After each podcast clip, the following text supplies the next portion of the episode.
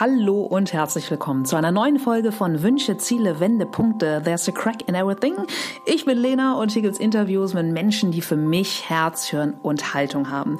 Ja, auf dieses Gespräch hatte ich mich auch mal wieder tierisch im Vorwege gefreut, denn ich habe geskypt mit Dr. Leon Winscheid und ich finde, es ist richtig, richtig viel Input von ihm in diesem Gespräch, in dieser Folge. Wir sprechen über Zeit beziehungsweise über die Wahrnehmung von Zeit, ähm, über Neugierde, über all die Dinge, Dinge, die Leon inspirieren, wo er neuen Input herzieht, rauszieht. Wir sprechen über extreme Köpfe und vor allem auch hat er wie ich finde, mega interessanten Gedanken zum Thema Sorgen und Ängste. Genau. Also wünsche ich euch viel Spaß beim Zuhören. Und äh, ach ja, an dieser Stelle wünsche ich euch natürlich auch frohe Weihnachten, wirklich richtig entspannte Feiertage mit Zeit für euch, für all die Dinge, auf die ihr Lust habt und ja, die vielleicht so in den letzten Wochen oder auch Monaten liegen geblieben sind, für die zu der ihr nicht gekommen seid. Ja, Stichwort Zeit. Äh, der Podcast geht jetzt auch in so eine kleine Winter-Weihnachtspause. Das heißt, nächste Woche Weihnachten und auch ein Neujahr werde ich nicht veröffentlichen. Weiter geht's dann am 8. Januar, auch mit einer ganz, ganz tollen Frau, das sei schon verraten. Und im neuen Jahr werde ich umstellen auf einen zweiwöchentlichen ähm, Erscheinungsrhythmus. Also wundert euch nicht, es geht auf jeden Fall weiter, aber immer erst eine Woche später. Genau. Ich werde es mir jetzt auch schön machen über Weihnachten. Ich hatte gestern meinen letzten Workshop und äh, mache dann auch ein bisschen tranquilo. Und äh, ja, jetzt wünsche ich euch viel Spaß beim Zuhören. Heute in Münster am anderen Ende der Skype-Leitung darf ich mit Leon Winscheid sprechen und wer ihn noch nicht kennen sollte, werde ich in wie gewohnter Manier einmal vor- und ablesen. Als unfassbar fauler Hund habe ich da einfach was von seiner Webseite und so weiter zusammengeschustert. Also, Dr. Leon Winscheid, Baujahr 88, ist Unternehmer, Bestsellerautor, Podcaster, Speaker und hat Psychologie in Münster studiert.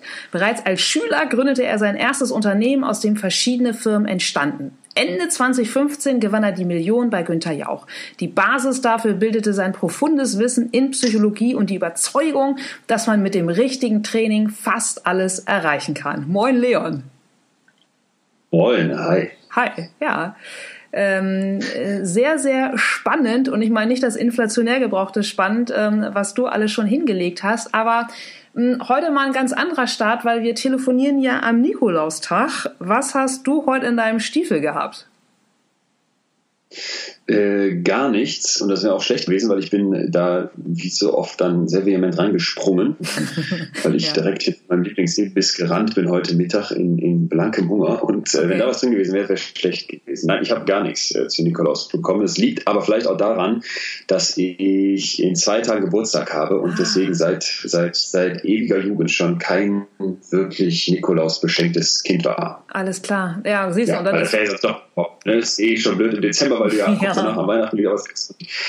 Ähm, ja, ist aber ganz witzig, weil ich ähm, ja. gestern mit 1 Live gesprochen habe und da mhm. ging es um das Thema Geschenke und äh, die wollten so eine psychologische Einschätzung dazu haben, wie man mit Geschenken umgeht. Und da war doch, äh, finde ich, so das Thema im Vordergrund, haben wir nicht sowieso alle viel zu viel. Mm. Also ich habe jetzt, ich weiß nicht, ob du es gesehen hast, diese Amazon-Plakate gesehen, wo dann irgendwie die neue Echo-Station mit Wetter-Display ja. oder der ja, Echo, ja. wo du dann mit Alexa reden kannst, beworben ist. Und da steht dann ganz, ich fand es sehr pervers, da steht dann ganz klein drunter, äh, für Leute, die schon alles haben. Und dann vielleicht für Leute, die schon alles haben, brauchst du keine Geschenke. Ne? Und damit machen die sogar Werbung. Und das ist für mich so perfide, weil es wirklich so gezeigt hat, guck mal, wo wir gerade stehen. Also für Leute, die schon alles haben, macht Amazon jetzt Werbung. Hier, wir haben so einen Shop für euch, den könnt ihr selbst ihr noch gebrauchen.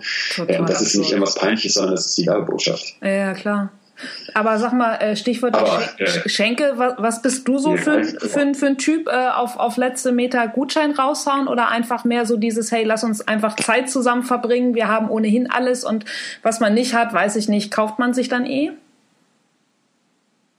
Äh, definitiv eher zweiteres. Also Gutscheine kennen wir ja auch alle, die ja. legen wir auf so einen dicken Packen und dann löst man sich da nicht ein. Ne? Ich genau. habe so Kochkurs und Raclette-Abend und das liegt da alles und dann wird das immer ungültig. Das ist natürlich immer schade. Ja. Ähm, aber ich bin auch mit meiner Familie tatsächlich immer mehr zu dem Schluss gekommen, weniger. Ja. Weniger ist dann in, diesem, in dieser Zeit am Abend selbst doch irgendwie mehr. Ne? Also wir machen seit Jahren so, dass nicht mehr der Geschenkehaufen da wie als Kinder oder auch vielleicht noch eine Pubertät, wo man ein bisschen Kohle hat und es den Eltern auch beweisen wollte, mhm. dass man ihnen auch was Tolles schenkt. Also dass da dieser Geschenkehaufen liegt und alle drauf losstürmen, sondern äh, wir würfeln immer im Kreis und wer also eine Sechs würfelt, darf ein Geschenk aufmachen. Das Ach, bringt cool. eine unglaubliche Ruhe rein, weil man ja. quasi warten muss und ähm, die neue, das neue Credo ist aber sogar jetzt sagen, hör mal, äh, wirklich nur noch ja, nicht mal mehr dieses eine Kleinigkeit, weil das ist ja, glaube ich, oft so ein bisschen schwierig, weil man dann ne, offen lässt, was ist eine Kleinigkeit, sondern Klar. mein Bruder und ich zum Beispiel sagen ganz konkret unter 20 Euro. Mhm, cool.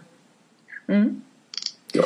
Aber sag mal, wenn du dann als Psychologe gefragt wirst, so dankbares Thema, hey, Weihnachtsgeschenke, ist es dann, also ich jetzt aus, aus küchenpsychologischer Sicht nicht auch so, dass der Schenker dann eigentlich viel, viel mehr häufig über sich aussagen will, von wegen hier so, guck mal, das kann ich mir leisten oder ich habe so einen guten Geschmack und viel, viel weniger an den zu Schenkenden denkt, häufig? Total, ne? Und das ist, glaube ich, auch der Fehler, den wir gerade machen. Ja. Denn eigentlich haben Geschenke ja mal die Idee, als Ausdruck, hey, du, bist, du bedeutest mir etwas, ich möchte dir etwas schenken, von dem ich glaube, dass dir das eine Freude macht. Genau. Und wenn wir uns jetzt mittlerweile irgendwie in so einer Zeit bewegen, wo es nicht mehr eine Creme für 100 Körperstellen gibt, sondern 100 Cremes für eine Körperstelle, ja, schön gesagt, dann ja. äh, ist es natürlich bekloppt, wenn du jetzt mit der 101. Creme für die Innenseite vom kleinen Finger ankommst. Dann rastet keiner mehr aus. Und deswegen, glaube ich, geht diese Messlatte immer weiter hoch. Du brauchst noch was Neues, was Absurderes. Ja. Man kann ja, wie ich gesehen habe, bei DM jetzt Shampooflaschen mit seinem Gesicht bedrucken lassen. Äh, und so ja. habe ich auch das Gefühl, ist gerade so unser Zeitgeist. Und mich persönlich macht das fertig, weil ich immer Total. denke, Entzug, Entzug, Entzug, um ehrlich mhm. zu sein, bei all diesen Umweltdebatten, die ich sehr genau verfolge und mich immer frage, was kann man tun, ist mhm. für mich ganz schnell der kleinste Nenner am Ende immer eigentlich weniger, egal ja, wovon. Total. Also auch da wieder ja so dieses Reduzierung aufs Wesentliche als, als Ausdruck wahren Luxus, ne? So. Ja, also das, das klingt ja so, als wäre das irgendwie so ein Mantra, wo man vielleicht, oder ich sage es nochmal anders, ja. das klingt ja dann immer so wie so eine leere Worthülse, hey, wir wollen weniger haben und dann geht es uns besser. Aber wenn man sich einfach mal die Vergangenheit des Menschen anguckt, und das finde ich als Psychologe extrem spannend, sich immer zu fragen, wo kommt unser Hirn her, wie hat das ja. mal getickt, wofür wurde das mal erfunden, ja. Äh, dann wird sehr schnell klar, dass du gar nicht so lange in die Vergangenheit musst, bis du an einen Zeitpunkt kommst, wo Menschen eigentlich nichts hatten, mhm. weil es einfach unpraktisch war, Dinge mit sich rumzuschleppen. Mhm. Ja? Also vor 10, 12.000 Jahren gab es die sogenannte landwirtschaftliche Revolution. Da wurden wir so richtig sesshaft, weil wir plötzlich Felder bestellen mussten und dann natürlich am Start äh, waren, wenn jetzt irgendwie Heuschrecken kamen oder es zu, zu trocken wurde. Mhm. Du musstest an einem Ort bleiben. Vorher waren wir primär unterwegs und dabei dann sich vorzustellen, man hätte so viel Zeug dabei gehabt, wie wir das heute haben, wenn äh, ein WG-Umzug stattfindet oder auch wenn ich mich jetzt hier in diesem Zimmer umgucke, in dem ich ja. sitze, ich habe zwar schon deutlich reduziert an Dingen, die ich habe, aber so viel hätte ja ein Vorfahrer, Vorfahrer aber so viel hätte ja ein Vorfahre von uns niemals mit sich rumtragen mhm. können. Und deswegen glaube ich, äh, sich da mal klar zu machen, dass wir gerade mit Geld falsch umgehen, wenn wir uns immer nur Dinge, immer neue Dinge kaufen, da wäre das vielleicht mal ein ganz guter Ansatz, um umzudenken. Absolut. Also ich habe es so gemacht, seit Februar 2018 kaufe ich mir keine Klamotten mehr. Also natürlich, wenn du jetzt irgendwie neue Socken oder so brauchst, ne, ist klar. Äh, keine Klamotten mehr. Ja, Socken ist blöd, die kann ich gebraucht kaufen. Ah, absolut. Nee, also ich kaufe auch nichts Gebrauchtes mehr und keine, weil ich so ein Büchernah bin. Aber du kennst vielleicht diese Stapel von 40 ungelesenen Büchern, die sich dann in der Wohnung stapeln. Ja. Ich kaufe mir seitdem auch keine neuen Bücher mehr, sondern arbeite diesen Stapel wirklich kontinuierlich kontinuierlich ab. Ah ja, ja, total gut. Also, also ich merke auch, früher äh, habe ich das geliebt, jetzt vor allem jetzt in dieser Weihnachtszeit, wo dann irgendwann so diese Rabattschlachten losgehen, ja. ja auch danach Weihnachten, zu Pik und Kloppenburg nach Düsseldorf zu fahren. also ich bin schon immer ein großer Pik und Kloppenburg-Fan, dann okay. kam ich da rein, da gab es noch diese Rabatthäftchen ne, und ja. dann mit den dicken Plastiktüten nach Hause.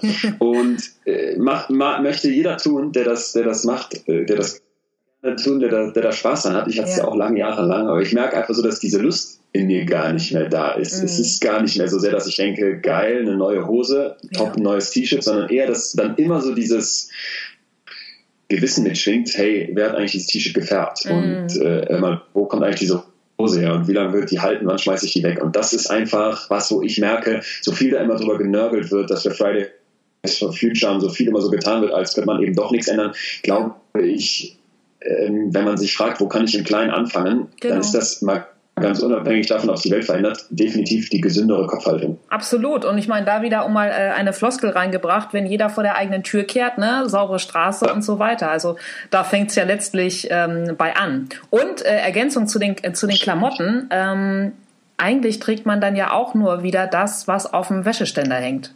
Also, ne? Ich weiß nicht, wie es dir also geht. Das ja sowieso. Ich habe ja. Ich habe äh, hier bei mir einen Kleiderschrank, der ist gar nicht so groß. Mhm. Ich saß hier äh, vorgestern und habe mit Atze Schröder zusammen in unserem Podcast Betreutes Fühlen aufgezeichnet ja, bei mir im WG-Zimmer. Und dann sage ich ihm hinter mir, pass auf, dass mein Kleiderschrank, der ist, ich würde sagen, 1,50 Meter breit, mhm. 50 Zentimeter tief und 80 Zentimeter hoch. Also wirklich klein. Da ist ja. deutlich nicht nur Kleider drin. Aber alles, was da drin ist, ziehe ich nicht an, denn mein echter Kleiderschrank, der steht hier quasi als Schuh neben mir und da liegt alles drüber. genau, das äh, alles, ähm, genau, für, für, für fünf, für sechs, für sieben Tage ist alles da. Aber um einmal noch mal auf das äh, Thema Weihnachten zu kommen, Leon, mm, und zurückgegangen in deiner Kindheit, erinnerst du noch so etwas, so, so ein Urwunsch? Also bei meinem Bruder weiß ich, da war das immer das Piratenschiff von Playmobil und das hat er nie gekriegt. Also hattest du als Kind so eine... Shit so ein Urwunsch. Ja, ein sehr bescheidener Bruder, finde ich gut. Ich hatte, ich hatte mir ein Piratenschiff von Lego mal gewünscht, habe es gekriegt oh, wow. und äh, wurde dann, ähm, ja, wurde dann, glaube ich, früh zu gierig und habe mir dann immer ein Pferd gewünscht. Ich weiß, ich weiß gar nicht. War grundsätzlich ähm, eher eher so der, der klassische, klassisch stereotype Mädchenwünsche, Echt? Wünscher. Okay. Also auch als mir mein erster Zahn ausgefallen ist, habe ich mir über alles eine Barbie-Puppe gewünscht und auch bekommen. Und die habe ich dann gepflegt und gekämmt. Und ich wollte dann irgendwann immer so ein, ein Pony haben, so ein Pferd. Und war dann, das weiß ich noch, man erinnert sich ja nicht an so vieles, wenn man so klein war, aber so manchmal bleiben hängen. Ich weiß, dass ich an einem Weihnachtsabend und bitterlich enttäuscht war, als okay. ich schon beim Reinkommen, nachdem das Christkind dieses Glöckchen geklingelt hatte, sah, dass, dass da kein Pferd stehen kann, weil die Verpackung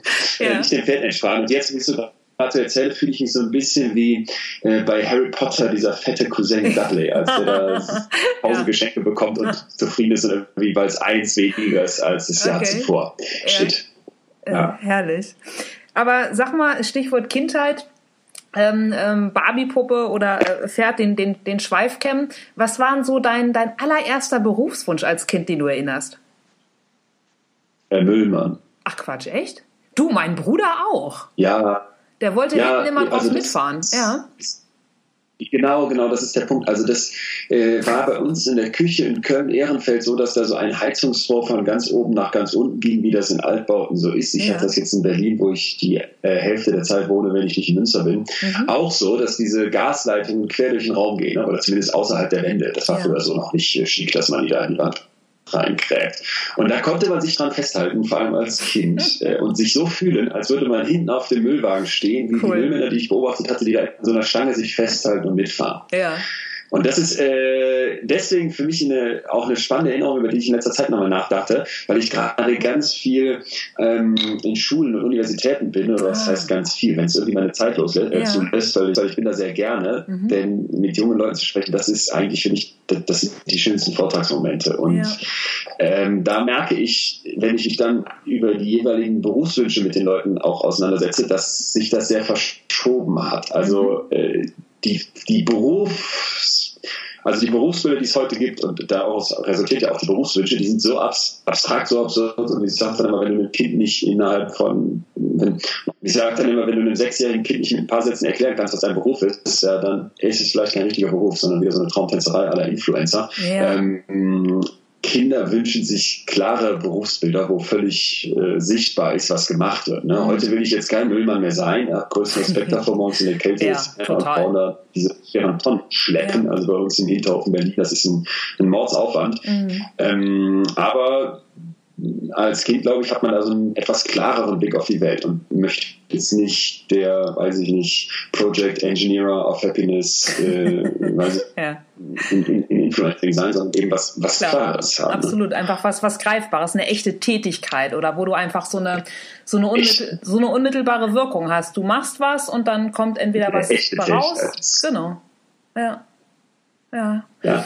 Ja. Was mich bei meinen Gästen auch immer total interessiert, Leon, so allererster Nebenjob, mit dem sie Euro, gut, bei dir war es wahrscheinlich der Euro, sonst die Mark verdient haben. Und bei dir weiß ich, weil du ja auch ähm, im Podcast mit, äh, mit Atze Schröder im Betreutes Fühlen ja auch immer ähm, sehr, sehr viel von dir erzählst. Bei dir ging es ja eigentlich gar nicht mit einem Nebenjob los, sondern du hast ja im Prinzip schon neben der Schule richtig gearbeitet.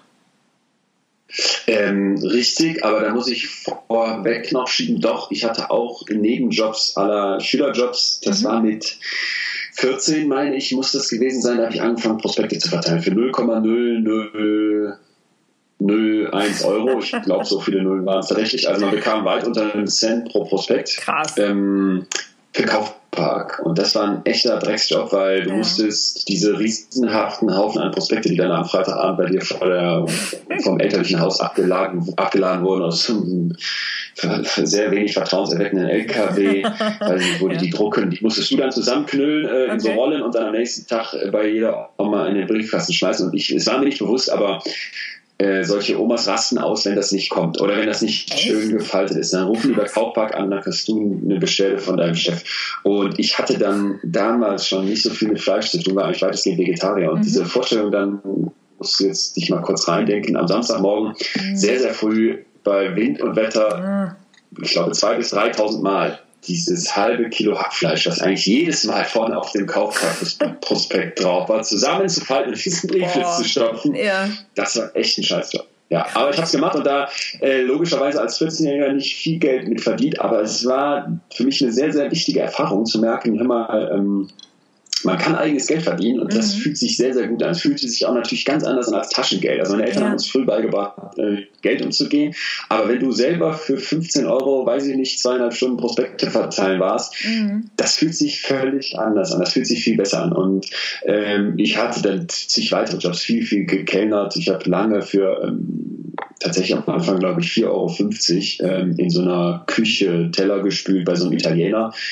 Äh, auch ein absoluter Mistjob, weil ich war natürlich der, der doof für alles. Ich musste während des laufenden Betriebs in diese Dunstabzugshaube klettern. auch ein prägendes Joberlebnis und mit einem ja. äh, gelben Schwämmchen mit dieser rauen schwarzen ja. Seite alles Fett aus dieser Abzugshaube holen. So, oh, und das ist natürlich total ekelhaft, vor allem ja. wenn unter dir gekocht wird, weil der weiter bis da hochsteigt und wenn das lange nicht gemacht wurde und wenn es dir am Ende passiert, dass aus diesem Lappen ein dicker ja, Schwall in die darunter stehende Tomatensuppe wow, läuft und du in der Hoffnung, dass kein erst kurz umrührst, es aber ja. doch gesehen wurde wow. und du dann einen Schritt Widerlich, ja. Ja. Widerlich, genau. Ja, aber auch da, ne, Stichwort das war, Tätigkeit. Das haben wir den ersten Job erfahren. Genau, Tätigkeit, du hast was getan und danach war einfach etwas anders, nämlich die Dunstabzugtore, äh, Haube frei von, von Fett. Aber was war dein Impuls, die dann wirklich auch schon während Oberstufe, kurz vorm Abi zu sagen, ey, ich mache eine, mach eine GBR und mach schon so eine, quasi so eine Mini-Werbeagentur? Ja, also muss ich erstmal zu sagen, ganz am Anfang durfte ich natürlich nichts offiziell machen, weil ich ja unter 18 war. Das heißt, ich hätte nicht mehr Verträge machen können. Da lief das dann so nachbarschaftshilfemäßig. Mhm. Hier, ich machte die Flyer 80 Euro.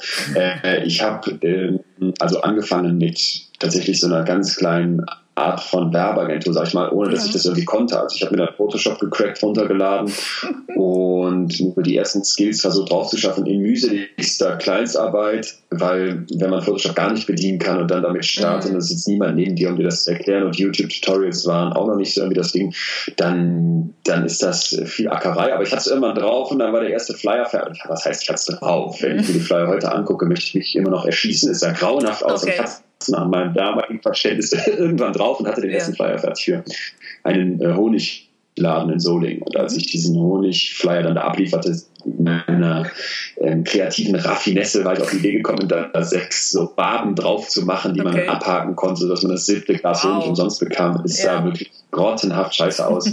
da habe ich das dieser Frau bringen wollen auf dem Aldi-Parkplatz, war ihr äh, Honigladen der hatte zu, also die hatte Pleite gemacht. Ich oh hatte so eine kleine Anzahlung bekommen. Ja ja, den Rest dann nicht. Okay. Trotzdem interessant. Ber berühmte erste Jobs, ganz genau.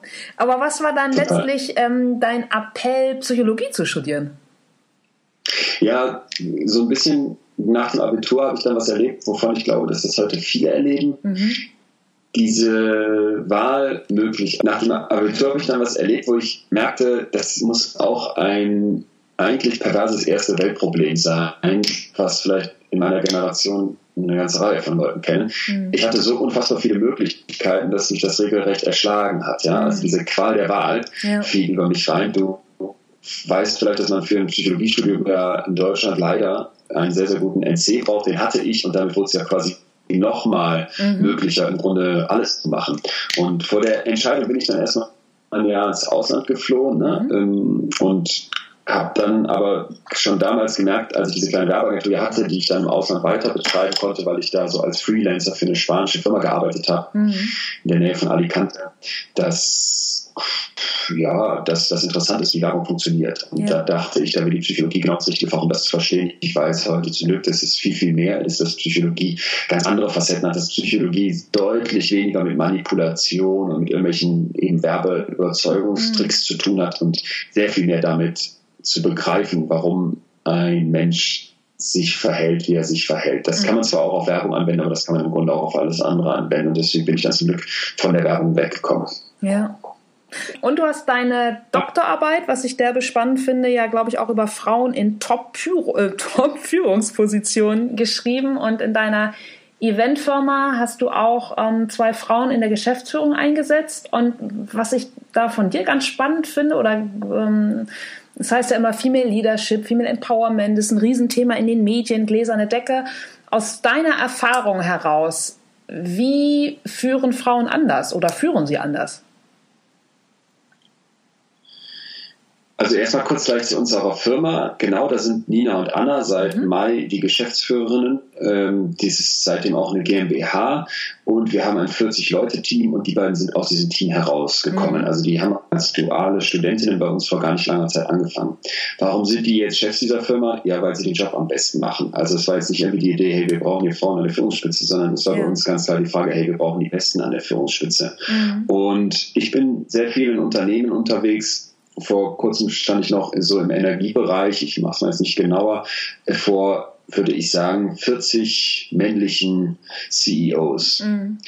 Äh, und da hätten aber Frauen bei sein können. Das war jetzt keine Männerveranstaltung, sondern es war einfach so, dass in dieser Branche schlichtweg nur Männer die Chefposten inne hatten. Und da ging es dann auch um dieses Thema. Ne? Da ging es mhm. auch um die Frage, hey, wie sieht es aus mit, mit Frauen an der Führungsspitze und warum geht hier so wenig? Moment mal ganz kurz kurzen Froschhals. Mhm. so. Mhm. Und wenn ich sage, wir haben bei uns zwei Frauen an der Spitze, weil wir die Besten da oben haben wollen, dann hätten das genauso gut zwei Männer sein können. Ja. Nur wenn man sich jetzt mal große Zahlen anguckt, ja, und zum Beispiel die DAX-Vorstände, das heißt die mhm. wichtigsten Firmen, die wir in Deutschland haben, die den meisten Umsatz machen, ja. dann fällt auf, dass da im Vorstand mehr sind, die Thomas oder Michael ja. heißen, als es da überhaupt Frauen gibt. So, und jetzt kommt meine, meine eigentlich immer zentrale Frage, die ich an dieser Stelle auch mit meiner Doktorarbeit, der ich nachgehen wollte. Kann das sein, dass da nur Männer sind? Sagen wir jetzt mal, wir hätten, ich weiß es nicht genau, 30 Unternehmen sind das insgesamt, so im Schnitt werden da fünf, sechs Leute im Vorstand sein. Sagen wir jetzt einfach mal, wir hätten 200 Leute im Vorstand. Kann es sein, dass da fast nur Männer drin sind? Oder warum sind da nicht 100 Frauen? Andersrum ja. gefragt. So, und dann sage ich dir, das kann nur sein, wenn wir da Leute haben, die nicht zu den Besten gehören. Mhm. Denn die riesenhaften Datensätze, die mittlerweile vorliegen, zeigen ganz klar, natürlich gibt es Unterschiede zwischen Männern und Frauen. Aber da wird oft der Fehler gemacht, dass man in diesen Kategorien schwarz und weiß denkt. Also eine Frau ist so, ein Mann ist so. Ja. Aber in Wirklichkeit reden wir hier von Verteilungen. Und vielleicht hast du diese Glockenkurve mhm. vor Augen. Mhm die ist in der Mitte ganz dick und an den Rändern flacht die aus. Und dieser sehr dicke Bereich, der überlappt bei Männern und Frauen in extrem vielen Bereichen. Also wenn man jetzt zum Beispiel sagt, Männer sind vielleicht eher so, weiß ich nicht, was da die Vorteile sind, interessiert mich im Echtsein auch gar nicht so sehr. Aber sagen wir jetzt mal, Männer wären rational analytisch, Frauen wären dafür sozial kompetent mhm. und sprachlich besser. Dann ist der Bereich, der überlappt zwischen den beiden Gruppen, massiv hoch. Also klar, gibt es einen signifikanten Unterschied, aber wenn die Gruppe groß ist, wird jeder noch so kleine Unterschied signifikant. Und deswegen ist mein Ganz klares Fazit. Ja, vielleicht gibt es Unterschiede und ja, vielleicht führt die Frau im Durchschnitt anders als der Mann. Aber warum und wie interessiert mich gar nicht so sehr. Mich interessiert sind die Besten oben. Mhm. Und da sage ich einfach, wenn das Talent zwischen Männern und Frauen gleich verteilt ist, wer dagegen was sagen möchte, kann das gerne tun. Die Daten sprechen aber dagegen. Also, sorry, wer, wer da nicht der Meinung ist, kann das natürlich sein. Die Wissenschaft sagt aber ganz klar, ja, das Talent ist gleich verteilt. Und wir dann keine Frauen nach oben lassen, Mhm. Na, dann muss doch feststehen, dass da oben nicht die Besten sitzen. Und das regt mich deswegen auf, weil, klar, ich bin Mann, ne? ich bin weiß, männlich, deutsch. Ich gehöre genau zu dieser Gruppe, die gerade auf der Welt fast alle Macht inhält. Was könnte mein Interesse sein, daran was zu ändern? Ja, ich habe ein sehr großes Interesse daran, mhm. weil in einem Land, in Deutschland, ohne wo wir, in einem Land in Deutschland, wo wir jetzt nicht nennenswerte Rohstoffvorkommnisse haben, wo wir also von Wissen, wo wir von Innovationen, wo wir von Erfindungen abhängen, da glaube ich einfach, dass wir es uns nicht mehr leisten dürfen, können, sollten, dass oben nicht die Besten sind. Dass in Universitäten, dass in Militär, äh, dass in Bildung überhaupt, dass in den Medien, dass in der Politik, dass in den Unternehmen 50 Prozent mit im Vorstand sitzen, die da nur sitzen, weil sie keine Frau sind. Mhm. Und das ist einfach ein Missstand, wo ich versuche, jedes Mal gegen anzureden und merke, dass es definitiv ein Generationenthema. Ja. Die neue Generationen sehen das als viel selbstverständlich selbstverständlich an. Bei den alten weißen Herren, mit denen ich mich oft unterhalten darf und manchmal unterhalten muss, ist es dann viel zu sehr so, dass ich naja, so Ideen begegne wie, das geht ja gar nicht. Wie soll das denn mit den Kindern gehen, oh wenn beide arbeiten mhm. wollen? Ne? Und da denkt man jetzt, oh Gott, ja, klar, aber es war auch mal in, äh, Tiger zu schießen und da hat auch keiner was gesagt, wenn der Kaiser das gemacht hat. So genau wie es vor 30 Jahren einfach völlig selbstverständlich war, dass die Frau nicht arbeiten geht. Mhm. Und diese Dinge brauchen Zeit. Und ich habe immer das Gefühl gehabt, diese Zeit haben wir nicht mehr. Und dann habe ich eben ein Thema untersucht, was ganz viele Leute äh, mich inbegriffen gar nicht mögen, die Frauenquote. Mhm. Und was wir gefunden haben, das war interessant die Leute lehnen die Frauenquote massiv ab. Also wir haben Umfragen gemacht mit sehr vielen Leuten und wollten wissen, wie finden die Frauenquote. Und ganz viele haben gesagt, nee, die Männer haben gesagt, nee, ich finde die schrecklich, das ist doch unfair, warum sollen die Frauen denn jetzt per, per Gesetz bevorzugt werden? Das waren auch sehr viele junge Männer, die wir gefragt haben. Die mhm. Frauen haben gesagt, ich, ich möchte doch jetzt nicht nach oben, nur weil ich eine Frau bin. Das ist ja auch mhm. diskriminierend. Ja, das war aber nur die erste Einsicht. Die zweite und viel wichtigere Einsicht war, wenn Quotenfrauen an der Spitze eines Unternehmens sind. Sprich, wir den Leuten sagen, hier siehst du einen Vorstand und zwei Frauen davon sind da nur drin, weil es eine Quote, äh, und zwei Frauen sind in diesem Vorstand, in dem es eine Frauenquote gibt. Dann haben die Leute das nicht positiv wahrgenommen. Die fanden diese Firma nicht gut als Arbeitgeber. Mhm. Haben wir die Zahl erhöht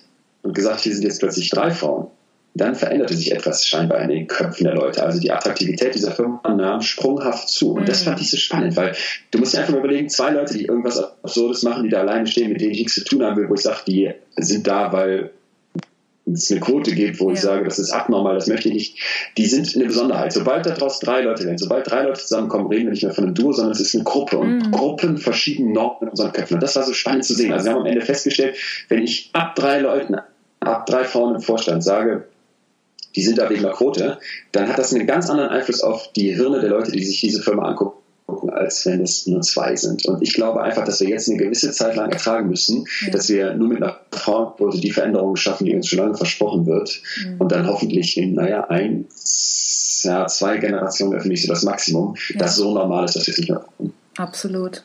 Ja, ja, spannend. Aber sage mal. Ich glaube, es war ein Appell, was liegt mir wirklich am Herzen. Ja, total. Thema, ne? äh, klar da sehe ich einfach, wenn wir das verbocken, verbocken wir die Zukunft. Wir reden die ganze Zeit über Digitalisierung, aber wir reden nicht darüber, wie eigentlich ein Unternehmen strukturiert sein müsste, damit da Menschen und nicht Maschinen in Zukunft erfolgreich führen. Zumal ja auch das Ganze rund um Thema Digitalisierung, das Einzige, was du ja nicht ersetzen kannst, ist halt einfach ja zu führen. Ne? Und ich meine, ähm, empathisch zu führen, äh, zu kommunizieren. Und dazu äh, braucht es halt ja einfach auch äh, Diversität und äh, einfach auch ja, Frauen ganz genauso wie äh, gute Männer. Aber Stichwort Führung, wie würdest du deinen Führungsstil beschreiben? Für dein Team von deiner Eventfirma? Äh, mittelmäßig. Die war ja auch immer die Entscheidung, ich lasse es besser Leute machen, die das besser können. Okay. Und ja, also für mich ist wichtig, dass die Leute, die zu uns in die Firma kommen, da gerne hinkommen und dass sie erkennen, warum das etwas bedeutet, was wir da tun. Mhm. Und das ist, glaube ich, immer geglückt. Ähm, auch in der Zeit, als ich diese Firma geleitet habe, was nicht so sehr geglückt war, war dann am Ende, bin ich immer da für die Leute, bin ich ansprechbar, gibt es mhm. genug Kommunikation, kümmere ich mich darum, dass die Unterlagen pünktlich beim Steuerberater sind, mhm. etc. Also ich bin da so ein echter Organisationsnerd und kriege das nicht wirklich hin. Und deswegen war dann äh, für mich eine ganz wichtige Einsicht, die auch nicht ganz einfach war, ja. zu sagen, hey, da Leute, die können das besser als die gibt es auch. Ja. Und sage mal, ähm, Führung ist das eine, zu, also auch zu wollen, dass sich die Mitarbeiter wohlfühlen, dass sie, ja, dass sie gerne in die Firma kommen, wie du gerade gesagt hast. Wie würdest du denn dein Wozu beschreiben, um mal nicht dieses inflationär gebrauchte Wort Purpose zu benutzen? Also, was ist dein Wozu in, in all deinen unterschiedlichen Tätigkeiten? Gute Frage und sehr schwierige Frage, weil diese Tätigkeiten natürlich ganz unterschiedlich sind. Ich ja. bin jetzt gerade eben hier zu unserem Treffen fünf Minuten zu spät gekommen, weil ich eben noch ein Telefonat war mit den beiden Geschäftsführern unserer Firma. Wir sprechen jede Woche der, der, das, das wozu bei der Eventfirma, bei dem Schiff, was wir hier in Münster betreiben, wo Nina und Anna eben die Chefinnen sind, mhm. das ist für mich ein den, den Gästen, die wir haben, die auf dieses Schiff kommen, die wir unseren Eventfahrt mitmachen. Wir haben zum Beispiel Weinseminar, wir haben Gin-Tastings, wir haben aber auch ein extra für uns geschriebenes Krimi-Dinner, wo also eine Schauspielerin mit den Gästen wirklich ein zu Boot passendes Thema durchspielt. Mhm. Wir haben ein Pub-Quiz, was wir selber entwickelt haben und, und, und. Also da ist sehr, sehr viel Herzblut in diesen Veranstaltungen drin und mhm. ich sage, da ist mir ganz wichtig, dass die Leute eine gute Zeit haben. Aus psychologischer Sicht ist es eben sehr viel schöner, sein Geld für Erlebnisse auszugeben, als für Dinge. Wir haben ja eingangs mal über die Dinge gesprochen und Erlebnisse ja. haben den großen Vorteil, dass man die nicht vergleichen kann, denn die werden, sobald sie vorbei sind, in unserem Kopf zur Erinnerung und gehören dann nur noch uns. Mhm. Und das ist einfach was, wo ich merke, eine gute Zeit ist etwas, wo ich die ganze Zeit selber für mich nachsuche und ich weiß, dass wir das vielen Leuten bei uns auf dem Schiff möglich machen können. Und äh, die zentrale Mission unserer Firma ist, dass wir den Leuten eine gute, eine einzigartige Zeit schaffen. Und dafür äh, stehe ich da auch sehr, sehr gerne auf. Jetzt, was ich sonst noch mache, ist, ich schreibe gerade primär an einem Buch, an einem neuen Buch. Da arbeite ich sehr viel mit weltweit führenden Wissenschaftlern zusammen, denen ich die einfach anmaile, weil die irgendwas geschrieben haben, weil die etwas erforscht haben, weil ich deren Studien lese, was mich interessiert.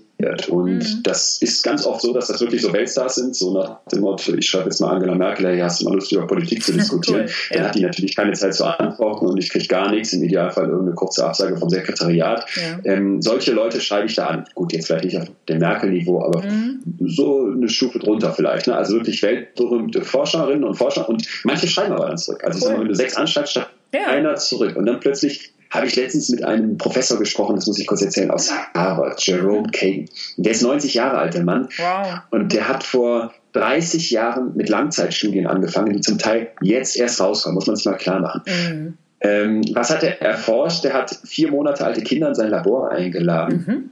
und hat die hingesetzt und gefilmt. Und dann hat er wissen wollen, wie reagieren diese Kinder auf neue Reize. Okay. Also plötzlich hat man den Kindern so ein kleines Tüchlein unter die Nase gehalten was irgendwie komisch gerochen hat. Ja. Dann kam äh, ein Ton, eine Stimme aus dem Lautsprecher oder es ist ein Ballon geplatzt. Und mhm. jetzt war es interessant. Diese Kinder wurden also alle gefilmt und er setzt sich danach mit den Videos in seine Kammer, guckt sich die an und die 18 Kinder, die er sich da so angeguckt hat, sind irgendwie alle gleich. Die gucken interessiert rum, brabbeln ein bisschen, wippen vor und zurück. Und das, ach, das 19. Baby, Baby 19, rastet völlig aus. Also wenn ja ein Kind, das panisch wird, das Angst okay. hat, das sich Was? komplett zusammenmauert und richtig, richtig Schiss bekommt. Ja. Und jetzt hat der diese Kinder, der hat insgesamt 500 Kinder sich in der Studie angeguckt, beobachtet, bis die volljährig sind, zum Teil darüber hinaus. Sprich, wir wissen jetzt, wie Baby 19 zu welchen Menschen sie wurde. Und das mhm. wollte Jerome Kagan eben wissen. Was passiert mhm. mit Kindern, die mit vier Monaten schon sehr ängstlich sind? Wie entwickeln die sich? Und was der Mann mir über Angst erzählte, was ich von dem gelernt habe, das war so beeindruckend. Wir haben anderthalb Stunden telefoniert, wow. also von Münster nach Harvard. Ja. Und als das Telefonat vorbei war, mir glühte der Kopf und ich, ich das war so ein erhellender Moment, ne? weil was er am Ende herausgefunden hat, ist, dass dieses Kind, Baby 19 und auch die anderen, die ja. dieser Art von Verhalten entsprachen, das waren so ungefähr 20 Prozent der Stichprobe, dass die lernen können, ihre Angst in den Griff zu kriegen. Wow. Also er hat dieses Kind immer wieder auch zu Hause besucht und hat ja. gesagt, sie hatte keine Helikoptereltern, also nicht Eltern, die gesagt mhm. haben, hey, wir helfen dir, dass wir dich vor deiner Angst beschützen, sondern im Gegenteil Eltern, die gesagt haben, erobere deine Angst, lerne sie kennen und mhm. darum ging es so. Ne? Und wenn ich selber an mich denke, wovor habe ich alles Angst, was macht mir Sorgen, hör mal, ähm, in der Schule hatte ich Angst vor Referaten. Mhm. Dann in, in der Uni werde ich es auf dem Arbeitsmarkt schaffen. Jetzt frage ich mich oft, sag mal, verpasse ich vielleicht gerade die Ausfahrt, wo man Kinder bekommen könnte. Also habe ich Angst davor, ja. wenn man keine Familie zu haben. Und ich habe so viel über meine eigenen Ängste verstanden und gelernt in diesem Gespräch und so sehr durchblickt, dass man Angst nicht verscheuchen muss, nicht bezwingen muss, nicht töten muss, wie so ein Stier im, mhm. im Stierkampf, wie der Torero, der am Ende den Kopf abpackt, sondern dass man das viel mehr sehen muss wie so ein Wildpferd, was man ja ja, was man zähmen möchte, was man kennenlernen möchte, was durch Vertrauen eigentlich dazu gebracht werden kann, dass man es haltet. Und das war am Ende so wirklich ein, ein Telefonat, wo ich gemerkt habe, okay, das ist mein Warum. Cool. Wenn mir so ein Starforscher sich die Zeit nimmt, am Ende seines seines langen Forscherlebens diese Sachen zu erzählen und auch ja. so offen erzählt und so viele Ansätze mir neu gibt. Ja, das ist etwas, da, ja, wenn ich es jetzt erzähle, kriege ich fast noch Gänsehaut. also es war wirklich, ja. wirklich war ein Wahnsinnsmoment für mich, mit denen zu sprechen. Und das war nicht der einzige, ich habe eine ganze Reihe von solchen Forschern in letzter Zeit gekriegt. Mhm. Und das ist, das ist für mich ein ganz großes Warum. Mega. Ja, aber dann freue ich mich ja jetzt schon und auch hoffentlich alle Zuhörer tierisch auf das Buch, was du dann daraus machst. Aber sag mal. Ja, nee, nee, dringend nur nicht zu früh, weil es dauert, dauert, dauert. Es ist unfassbar ja. viel Arbeit und ich bin jetzt auf Seite 40. Okay. Ähm, ich denke im Herbst 2020, aber selbst dafür muss ich noch viel, viel, viel, viel äh, ackern. Ja, du, aber, aber Leon, da wieder bestes Stichwort. Stichwort, wir leben heute in einer Zeit und in einer Welt, wo alles verfügbar ist und alles vor allem Bums sofort verfügbar ist, finde ich sowas immer wieder total schön, wenn du etwas hast, worauf du dich einfach freuen kannst und worauf du eben warten musst. Weil solche, solche Momente also, und solche Dinge, finde ich, ja. sind ja einfach total rar. Und Stichwort, ja, äh, heute äh, Nikolaustag.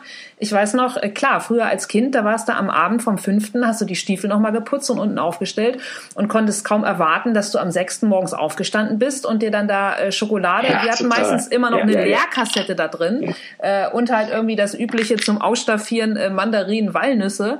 Ähm, ist ja einfach. Mandarinen habe ich natürlich gehasst, aber ja, total. ja. Aber was mich nochmal interessiert, wo du das gerade so ähm, geschildert hast mit diesen Telefonaten äh, oder ja, diesen Telefonaten oder deinem, deinem Wunsch dahinter.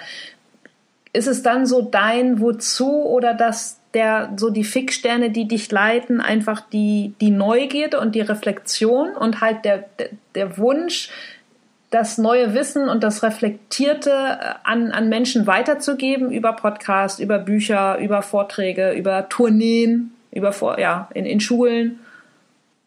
Also es macht mir total viel Spaß, dieses Wissen zu teilen, wenn mhm. ich merke, dass das wirkt. Ich bin ja auf Tour mit dem Programm Altes Hirn, Neue Welt, wo ja. es eben genau darum geht, wir haben unglaublich viel Vergangenheit in uns drin. Wir haben ein steinaltes Organ in unserem Kopf, das seit 300.000 Jahren nicht mehr renoviert wurde. Ja. Und dieses Organ passt nicht in die Welt, die wir selber damit geschaffen haben. Mhm. Und diesen Clash, den versuche ich dabei rauszustellen und spreche über ganz verschiedene Themen. Und ich erinnere mich an einen Abend, ähm, ich weiß die Stadt nicht mehr, ich glaube es war Hamburg. Und da war ich fertig mit dem, mit dem, mit dem Programm. Ja. ja, und im Frühjahr, im, okay. im, im Schnittchen. Ah ja, geil. Mhm. Ja.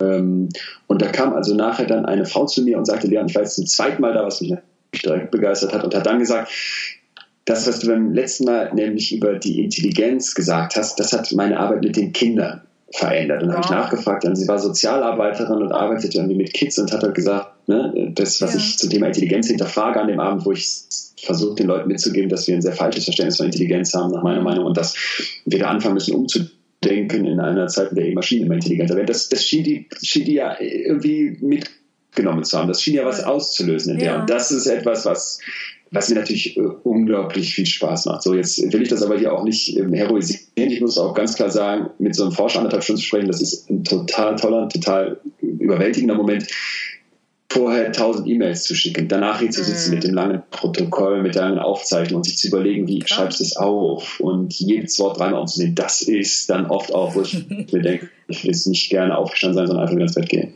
Ja, ja klar, aber die, die Essenz daraus und das, was du äh, anderen damit weitergeben kannst, ist natürlich enorm. Und ähm, wo du von der von der Angst sprichst oder von diesen Angsterkenntnissen, die du äh, in dem Gespräch mit ihm hattest, interessiert mich natürlich. Du hast ja zwei schier geniale Podcasts. Einmal betreutes Führen mit äh, Fühlen mit Atze Schröder zusammen, wo ihr euch ja in jeder Folge ein neues Gefühl vorknöpft und darüber sprecht und von euren Erfahrungen mit diesem Gefühl sprecht. Wenn du jetzt mal so, wir sind jetzt so Ende 2019, dein Jahr Revue passieren lässt ähm, was war für dich so das, oder gab es für dich ein, ein vorherrschendes Gefühl, was so, was so als Metagefühl über, deine, über deinen Monaten schwebte? Interessant, das ist interessant. Da gab es, lass mich denken, mhm. da gab es zwei Sachen. Okay ein positives und ein negatives. Vielleicht erstmal das Positive. Das war Neugier und was ich daran so spannend finde und dieses Jahr erlebt habe, ist, dass ja da tatsächlich das Wort Gier drin steckt und zwar im eigentlichen Wortsinne. Also denk mal an die erste Zigarette, die du rauchst. Mhm. Die rauchst ja nicht aus Lust, sondern um irgendwie zu gefallen und cool zu sein. Ja, und so funktioniert auch Neugier. Das erste Neue, was du entdeckst, naja, das ist aufwendig, das ist ungewohnt und ungewohnt, das mag der Mensch eigentlich nicht. Aber du wirst gierig danach. Und mhm. ich kenne das noch als Kind da hat mich alles interessiert. Ich habe permanent Sachen zum ersten Mal gemacht und fand das super. Ich habe so ein Glas gehabt, wo man so kleine Käfer reinschmeißen konnte. Da konnte man oben so eine Lupe draufklappen, um die genauer anzugucken. Okay. Auf so einem Koordinatensystem. Ja, cool. Die fliegen da rum, da konnte ich theoretisch noch vermessen. Mhm. Und das ist irgendwann, na nicht eingeschlafen, aber deutlich weniger geworden. Also so eingerostet, sage ich mal. Ja. Und ich bin dann auf etwas gestoßen, auf so einen Impuls auch gestoßen, wo es darum ging, versuch mal Dinge wieder kindlicher zu sehen. Und mhm. diese Gespräche mit den Wissenschaftlern, dieses Rumlaufen, dieser Versuch, jede Klappe mal aufzumachen, hinterzugucken, was ist da, was kann ich lernen, das hat sich bei mir deutlich wieder verstärkt cool. im Laufe des Jahres. Und ich merke einfach, dass mir das unglaublich gut tut. Deswegen Neugier ist eines ja. dieser großen Gefühle für mich gewesen. Das zweite Gefühl, das wären Sorgen. Okay. Vielleicht geht das ein bisschen einher. Das ist das negative Gefühl. Also mhm. Sorgen das habe ich dann im Rahmen dieses Themas Angst, was ich mit dem Professor Kagan aus Harvard da angestoßen habe, danach weiter recherchiert und gemerkt, hör mal, ähm, da steckt viel von dem, was aktuell in der Angstforschung herausgefunden wird, steckt viel von in mir selber. Mhm. Also ich setze mich gerne mit Leuten auseinander, die psychisch krank sind, weil ich merke, das ist kein schwarz-weiß-Thema. Also es ja. gibt nicht psychisch krank, psychisch gesund, so wie wir das oft aus sich erkannt Krankenkasse gerne hätten, sondern mhm. oft ist das ein Kontinuum. Ne? Also jemand, der depressiv ist, ich habe jetzt keine Depression, aber jemand, der depressiv ist, von dem kann auch ich unglaublich viel darüber lernen, wie man mit einer Tiefphase umgeht, sofern diese mhm. Person sich Hilfe holt oder vielleicht schon erste Strategien für sich entwickelt hat. Jemand, der eine Zwangsstörung hat, von dem kann ich lernen, hey, wie, wie, muss ich vielleicht umgehen mit Gedanken, die immer ums selbe kreisen oder ne, wie, wie, wie, wie sieht das überhaupt im Extremen aus? Also man mhm. kann da sehr, sehr viel Einsicht draus ziehen. Und bei dem Thema Angststörung merke ich halt, dass mir gar nicht klar war, wie viel von einer Angststörung noch in mir drinsteckt. Okay. Die generalisierte Angststörung, das ist so ein Thema, wo die Leute beeinträchtigt sind, weil sie sich die ganze Zeit Sorgen mhm. machen. Und jetzt reden wir hier nicht von so ein bisschen Sorgen, wie wir das vielleicht alle kennen, sondern von sechs bis acht Stunden pro Tag. Krass. Und auch richtig beeinschränkt. Also ja. die können im Prinzip nicht mehr normal zur Arbeit gehen, weil die fertig sind, wirklich mhm. fertig sind. Und als ich das so alles durchgelesen habe, habe ich aber gemerkt, hey, Moment mal, also dieses Verständnis davon, wie Sorgen funktionieren, nämlich, dass sie dafür gemacht sind, um uns die ganze Zeit von echter Angst fernzuhalten, weil sie uns so ein bisschen Krass. in so einem Schummerzustand halten. Ne? Ja. Ne? Wir versuchen nicht äh, ganz äh, Nochmal anders, wir machen uns Sorgen, weil wir keine Lust haben, so in so einen Stimmungshoch zu kommen, denn die Angst ist dann, wenn ich ganz oben bin in diesem Stimmungshoch, dass ich danach extrem tief abstürzen könnte. Und mhm. deswegen versuche ich mich mit Sorgen die ganze Zeit so ein bisschen unterm Radar zu halten, die ganze Zeit unten zu halten, damit ich im Falle des Falles nicht so tief runterkomme. Und das habe ich gemerkt, hey, da äh, sehe ich mich ein bisschen selber drin. Ich springe gerne so von einer Sorge zur nächsten. Ne? Aber ich kriege das Buch nicht mhm. pünktlich fertig. Ja, mal, äh, der Podcast, den muss ich noch Kontrolle hören, mhm. der muss noch fertig geschnitten werden. Schaffen wir das bis zur Deadline? Und so hangel ich mich von einer Sorge zur nächsten und hatte dann auch dieses Jahr das Gefühl, ey, du machst dir eigentlich mal neutral betrachtet viel zu viele Sorgen. Ja. Obwohl ja, alles soweit ganz gut läuft. Du bist gesund, du ja. lebst in einem der meisten Länder dieser Welt, du hast eine Krankenversicherung, ne? du hast ja. ein Einkommen und warum machst du dir so viele Sorgen? Ja. Und das war für mich so interessant da zu sehen, dass das echt was Krankhaftes das ist. Und das hat mich sehr beruhigt zu sehen, dass das nicht Seltenes ist, wenn man so möchte, sondern dass die generalisierte Angststörung oder überhaupt Angststörungen ja. die Nummer eins psychische Störung sind weltweit. Also Angststörungen sind die One, ne? Und da habe ich mich sehr drin wiedergefunden. Ja, ja, ist ein mega spannender Gedanke mit äh, den Sorgen, die von von der echten Ab, äh, echten Angst äh, ablenken. Muss ich muss ich erstmal sacken lassen. Ja. Aber du dann als ähm, äh, als Profi in Sachen Psychologie des Alltags wirst doch dann bestimmt auch unterschreiben können, dass es doch immer heißt, der Großteil der Ängste tritt ja zum Glück nie ein. Oder die Dinge ähm, anders, ja über die wir uns Sorgen machen. Genau der, Richtig, also genau, genau das, das ist ja genau der, der, der Großteil, ja. der Großteil der Dinge, vor denen wir Angst haben, wenn der eintreten würde, ja. das äh, wäre insofern gut, als dass es in der Angsttherapie immer darum geht, die Angst wirklich zu durchleben, sich ihr zu stellen. Ja. Wir erinnern uns noch an dieses Baby 19, die hat gelernt, in ihre Angst reinzuspringen und zu erleben, hey, Moment mal, ich sterbe nicht, wenn ich als Mensch mit Höhenangst auf ein Hochhausdach klettere, mhm. ne? oder sorry, ich sterbe nicht, wenn ich als Mensch mit Höhenangst auf ein Hochhausdach im Aufzug fahre und dann auch auf den Stuhl steige. Ich kann einfach von der Dachterrasse wieder runter, hab's überlegt. Aber in dem Moment steigt meine Angst natürlich aufs Maximum. Mhm. Ängste verschwinden, wenn man sie durchsteht. Deswegen wäre es gut, wenn wir sie erlebt werden. Sorgen wiederum, und das ist das Problem, halten sich selbst am Leben. Also je mehr ich mich meinen Sorgen stelle, desto mehr potenzieren die sich. Und weißt du warum? Ja. Weil unser Hirn, wie du gerade sagst, lernt, hey, Moment mal, ich habe mir Sorgen gemacht und das ist nicht eingetreten. Mhm. Ich habe keine Krebsdiagnose bekommen, ich bin nicht arbeitslos geworden, mein Freund mhm. hat mich Schluss gemacht, ich bin nicht auf der Straße gelandet, ich habe die Klausur doch bestanden. Mhm. Was merkt unser Hirn unbewusst? Ey, das Sorgen machen hat mich beschützt. Ne? Ich hatte bei etwas Angst Angst, ich habe mir Sorgen gemacht, dann ist nicht eingetreten, cool, die Angst kam nicht, also weiter Sorgen machen. Und das ist die große Gefahr. Ja, ja, es ist ein, ist ein mega spannender Gedanke, absolut. Ja.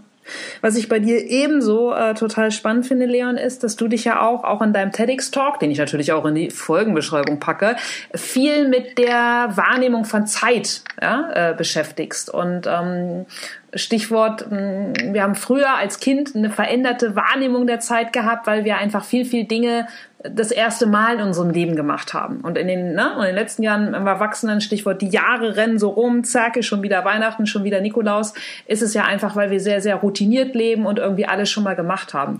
Und eine meiner Lieblingsfragen, die ich meinen Gästen eigentlich immer so zum Ende stelle, würde ich bei dir gerne vorziehen, nämlich äh, der Klassiker, wann hast du zuletzt was Neues gemacht? Ja. Ähm, ja, das ist ist jetzt die Frage, was da als was Neues gilt. Also genau. TEDx Talk habe ich zum Beispiel noch nie gehalten gehabt. Das habe ich Anfang des Jahres zum ersten Mal gemacht. Ja. In Bulgarien, das war natürlich eine Krass. Wahnsinnserfahrung, ja. aber ich habe natürlich schon öfters davor mal Vorträge gehalten. Und ja. so, ich habe mich das letzte auch gefragt, dass ich wirklich ich mal was gemacht habe, was ich noch nie so gemacht habe. Das war ein Fallschirmsprung, das ist mindestens drei Jahre her. Und da war ich echt ein bisschen erschrocken, als ich das feststellte. Ja. Denn wenn ich so an eben früher und als Kind zurückdenke, dann gab es ja permanent Zeit, hat man ja gefühlt wöchentlich was Neues gemacht. Ne? Beim Fahrrad das erste Mal als Musee, das erste ja. Zeugnis, der, der erste Bus.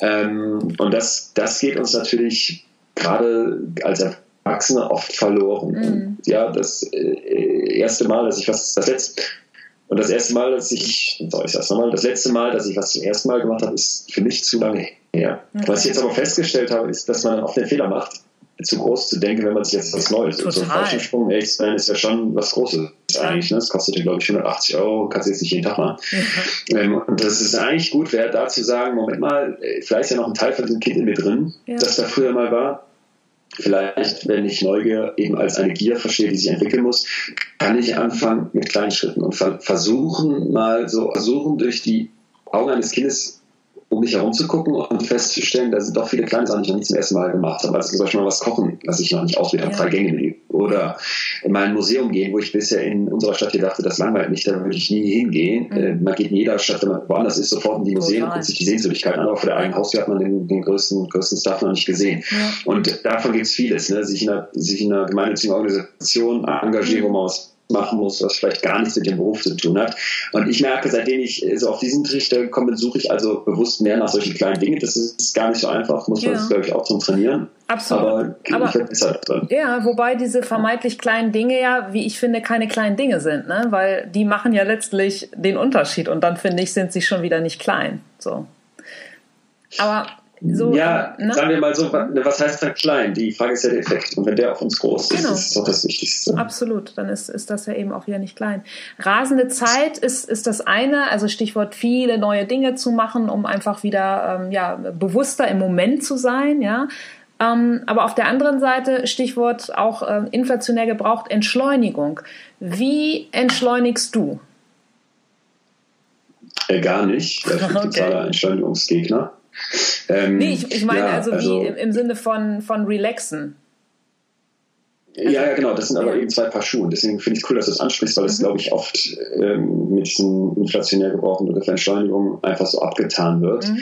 Das ist aber, ist aber Unsinn. Also für mich ist dieses Entschleunigungsmantra doch irgendwie, hey, wir fahren alle auf der Autobahn, die Zeit rast und mhm. alle um uns herum auch. Mhm. Ähm, warum zur Hölle soll ich da nicht mal den Gang ausnehmen und versuchen, langsamer zu machen? Und das geht halt eben nicht, weil wenn ich jetzt plötzlich mit dem Traktor auf die Autobahn fahre, werde ich Probleme bekommen. Ja. Und deswegen wäre für mich so eher der Ansatz zu sagen, ich brauche nicht Langsamkeit, sondern ich brauche Achtsamkeit. Und ja. Achtsamkeit ist eben nicht, ich mache es langsamer, sondern ich mache es bewusster ja. und ich mache es durchfühlter.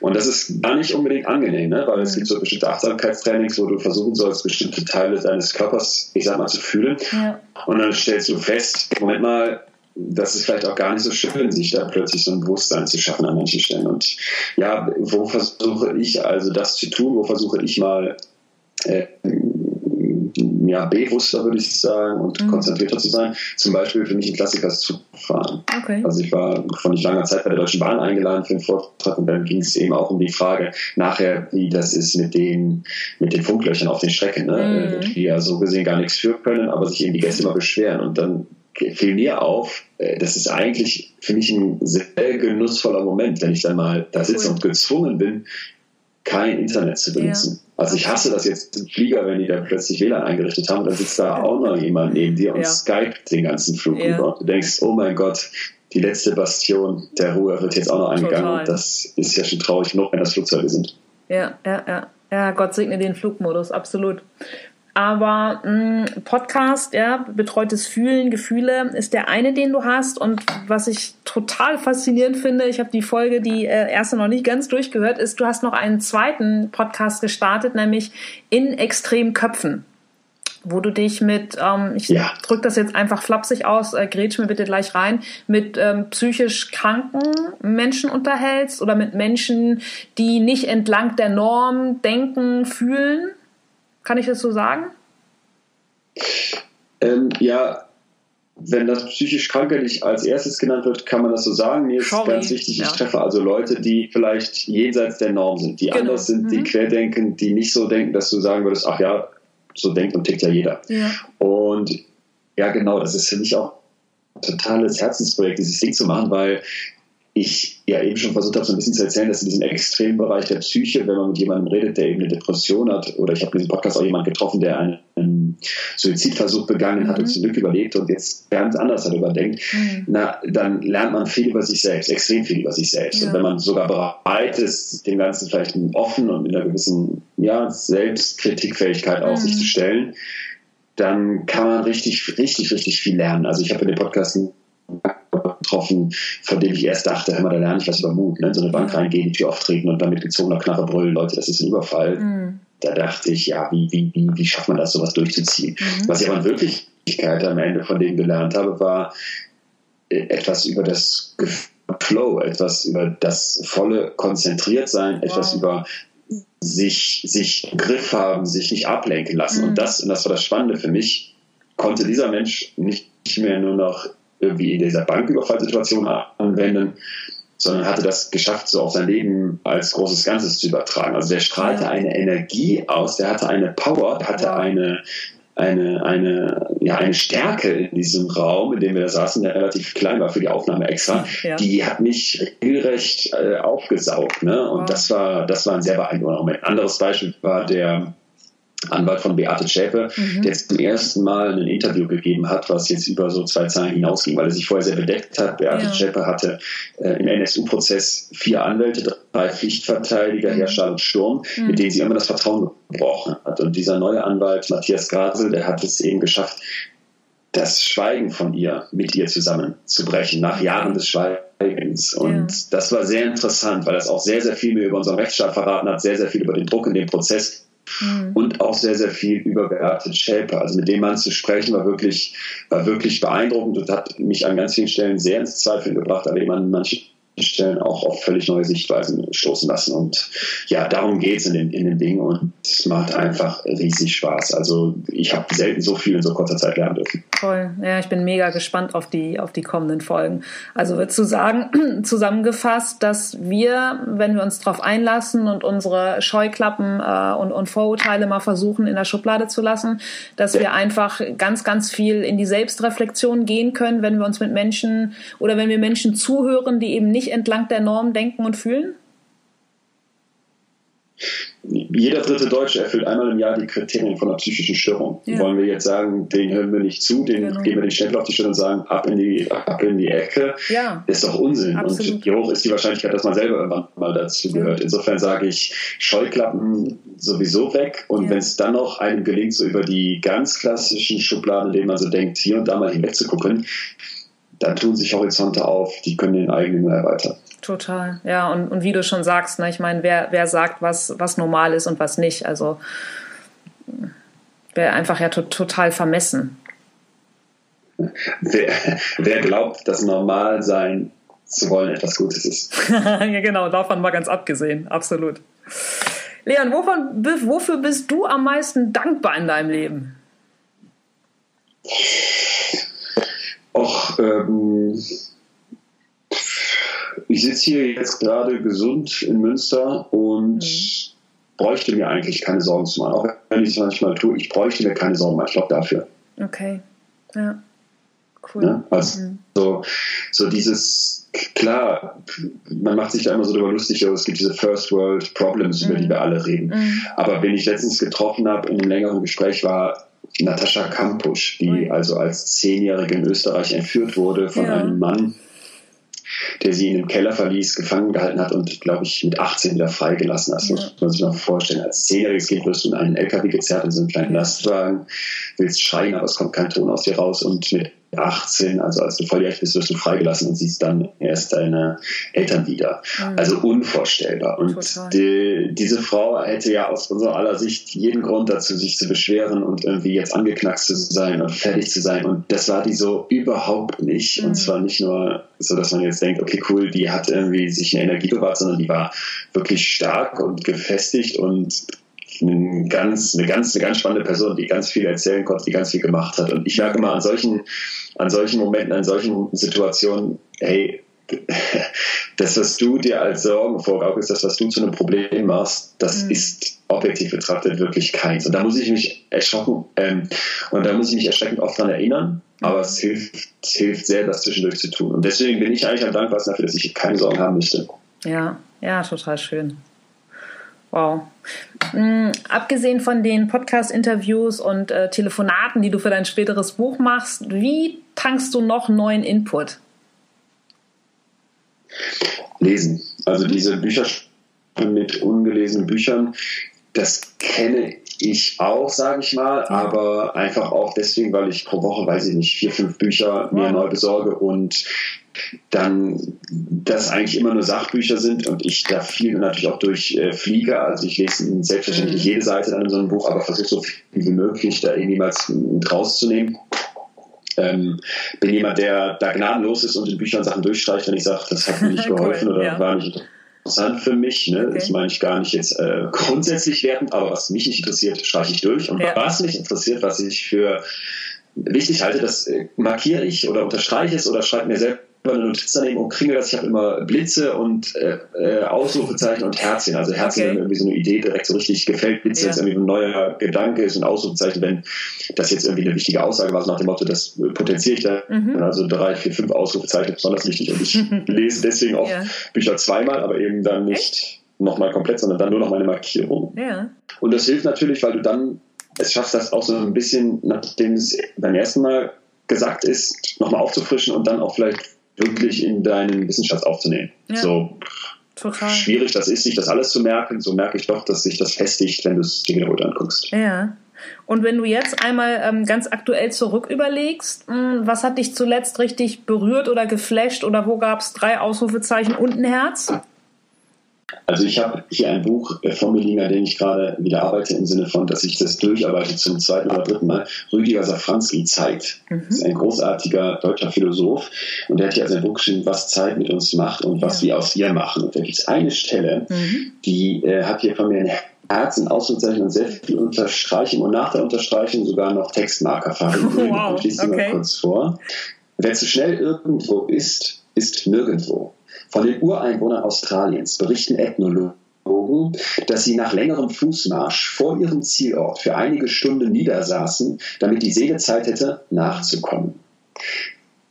Wenn ich jetzt Seele durch Psyche ersetze, was natürlich den Wissenschaftler lieber ist, dann finde ich, ist das ein, ein sehr, sehr schöner Gedanke, weil wir rennen und rennen und wir rennen die ganze Zeit der Zukunft hinterher wie der Esel, der Mörder am Stock und mhm wissen dabei ja eigentlich, dass die Zukunft etwas ist, was wir nie erreichen können. Ja. So nehme ich auch oft mein, mein Zeitverhalten wahr. Also ich strample, ich mache, ich tue, ich lade meinen Tag immer voller. Ich habe mehr Ziele, als ich irgendwie jemals mhm. in der Zeit, die mir zur Verfügung steht, erreichen könnte. Und diese Idee, ich setze mich hin und lasse die Seele mal nachkommen, mhm. weil ich mhm. schon wieder viel schneller gerannt bin, als mein Kopf das eigentlich packen könnte. Das fand ich einen, Mega. Fand ich einfach einen schönen Satz. Total. Ne? Und das klingt ja. jetzt so esoterisch, aber nee, ich weiß, bei Safranski, dass hier eigentlich weil alles so wissenschaftlich basiert immer ist und das mag ich am liebsten. Ja. Also, wenn du dann so alte Weisheiten von Urvölkern oder von vergangener Zeit auftauen kannst, weil du merkst, ja. hey, da beweist die Wissenschaft heute, das ist nicht nur eine Idee, gewesen, sondern das stimmt sogar, ja. dann wird es für mich auch spannend. Ja, ja es ist so, so, basal und deshalb so wahr und letztlich wieder genau das ähm, äh, Achtsamkeit, ne? Also nichts anderes. So. Ja, genau. im Moment zu sein. Voll schön. Ja, packe ich auf jeden Fall auch in die Shownotes ähm, diesen Tipp. Zeit von Rüdiger Safranski, sagst du? Ja. Okay, cool. Letzte Frage, Leon. Ähm, dein Appell an die Welt. Du hast, hast die Möglichkeit, äh, deine Message äh, einmal loszuwerden. Was ist es? Was wäre es? Oh mein Gott. ähm, das ist natürlich schwierig, aber in meinem Programm Altes Hirn, Neue Welt geht es ja viel um die Welt. Und ich sage den Leuten am Anfang, Hirn und Welt haben sich auseinandergelebt, wie so ein altes Ehepärchen, das ich nicht mehr mag. Mhm. Und dann versuche ich den Leuten für anderthalb Stunden mit ganz vielen Live-Experimenten, mit ganz vielen Versuchen am eigenen Leib, mit, mit immer wieder Lachen, aber vor allem auch viel aktueller Forschung zu erklären, wie wir da rauskommen. Und das Fazit ist am Ende, also das heißt, das Fazit es gibt am Ende einen Satz, den sich die Leute oft ins Buch schreiben lassen, wenn ich draußen stehe und dann noch die Bücher verkauft werden. Ähm, der ist halt eure Hirne zusammen. Und damit meine ich, Welt und Hirn. Wieder zu, zusammenzubringen, ist die Aufgabe der Psychologie und das, was in deinem Kopf passiert, nicht so komplett aus den Fugen geraten zu lassen, wie das die Welt von uns gerade oft möchte, mhm. wie die Tech-Konzerne es von uns möchten und wie andere es von uns möchten. Das ist äh, etwas, wo ich versuche, mal jetzt in ein Bild zu packen. Mhm. Äh, sorry, das ist etwas, wo ich sagen würde, mit so einem Rahmen drumherum, mit einem Zusammenhalten, mhm. kannst du dem entgegenwirken. Also haltet eure Hirne zusammen. Unbedingt. Vielen Dank ähm, für den Appell. Ähm, ich danke dir vor allem auch, dass du dir heute die Zeit genommen hast an deinem eng getakteten Nikolausfreitag und äh, ja von deinen Erfahrungen und von deinen Erlebnissen uns äh, erzählt hast, das mit uns geteilt hast.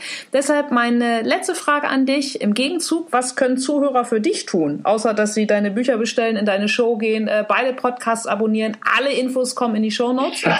Gibt es sonst noch was? Oh Gott, das tun, das tun die Leute hoffentlich für sich. Also ähm, klar, wenn man da hinkommt, freue ich mich und natürlich, das ist kein Geheimnis, verdient man sowas Geld.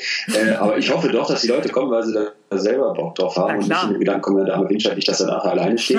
äh, was kann man sonst für mich tun? Ich sammle aktuell immer wieder auf Instagram Themen, sowohl für den Podcast als auch, dass ich Fragen stelle. Zum Beispiel hatte ich letztens eine Umfrage zum Thema Stress, was ich Anfang 2020 in einem neuen Format mhm. mit einem großartigen Psychiater und Chefarzt behandle, wow. in so einer Fragenwolke von den Leuten. Also wer Bock hat, mir da zu schreiben, mhm. mir Themenvorschläge zum Thema Fühlen für den Podcast, mir vielleicht cool. auch psychische Themen oder psychologische Themen, die einen interessieren und umtreiben, so mitzuteilen, da freue ich mich, freue ich mich sehr, weil dieser Austausch, dieser Input ist mir, ist mir ganz wichtig. Ich kann nicht immer direkt antworten, aber ich versuche fast alles zu beantworten. Wenn mir jemand schreibt, gebe ich mir Mühe, dass es eine Antwort gibt, auch wenn es jetzt kein Versprechen sagen kann. Ja. Wahnsinn, cool. Kommt äh, alles rein. Ich danke dir tausendmal für deine Zeit. Für mich war es Inspiration äh, pur. Ich habe viel äh, von meiner Neugierde stillen, äh, äh, stillen können. Das war das Wort. Ja, und wünsche dir einfach weiterhin ähm, ja so so mega viel Erfolg und ähm, alles alles Gute. Und ich gratuliere, weißt du, dir, ich gratuliere dir nicht im Vorwege, weil das bringt Unglück. Äh, nein, Helene, aber weißt du, was du noch nicht verraten hast? Erstmal vielen Dank. Ich habe mich auch sehr gefreut, jetzt sein, aber du hast mir noch nicht gesagt, was in deinem Nikolausschuh war. Äh, ich habe keine aufgestellt. Die, ein Fehler. Aber ich, wobei ich ja auch nicht. Bin, bin ich, bin okay, ich aber, nicht. aber, aber äh, ich habe im Gegensatz zu dir, mag ich Mandarinen. Ich habe heute Morgen in meinem ähm, Fitnessstudio, da wurden Turnschuhe gefüllt. Also man hätte gestern Abend im, im Fitnessstudio oh. seine Turnschuhe abgeben können. Habe ich natürlich gestern auch nicht gemacht. Aber ich habe mir heute Shit. Morgen ähm, die Hände voll mit äh, Mandarinen gepackt, als ich das Studio verlassen habe. Insofern war das mein Nikolaus-Geschäft hm? ekelhaft vollgeschwitzten Mandarinen aus diesen Stinkeschuhen. Nee, die lagen extra. Ich habe die ja nicht aus fremden Turnschuhen genommen. Ja, ja, ja. okay, der klingt trotzdem eklig, den Mandarinen-Hasser. Deswegen, äh, ja, danke noch für diesen Input und ich wünsche dir auch alles Gute. Einen schönen Nikolaus, noch ein gutes Wochenende und äh, vor allem in der stressigen Adventszeit halt deine zusammen. Tito, Tito. Ciao, Leon. Bis dahin. Ciao. Dankeschön. So, das war das Interview mit Leon. In den Show Notes findet ihr natürlich seine Seite, den Link dazu, ähm, Social Media, sein Buchtipp, beide Podcasts, ja, Betreutes Fühlen zusammen mit Atze Schröder und natürlich äh, in extremen Köpfen. Ähm, ja, wenn ihr noch Zeit und Lust habt, geht doch einfach kurz auf iTunes. Ich freue mich, wenn ihr ähm, meinen Podcast bewerten mögt. Am besten natürlich auch noch abonnieren, denn im neuen Jahr geht's ja weiter. Menschen mit Herz, und Haltung. Ich sage sage Dankeschön für eure Zeit, fürs Zuhören. Bedanke mich bei euch auch äh, für das ganze Jahr Zuhören, äh, Treue halten, mir Mails schreiben, all diese Dinge. Das macht mich äh, sehr, sehr glücklich und ja, ich freue mich. Geht ja weiter am 8. Januar mit einer ganz, ganz tollen Frau. Bis dann. Tschüss.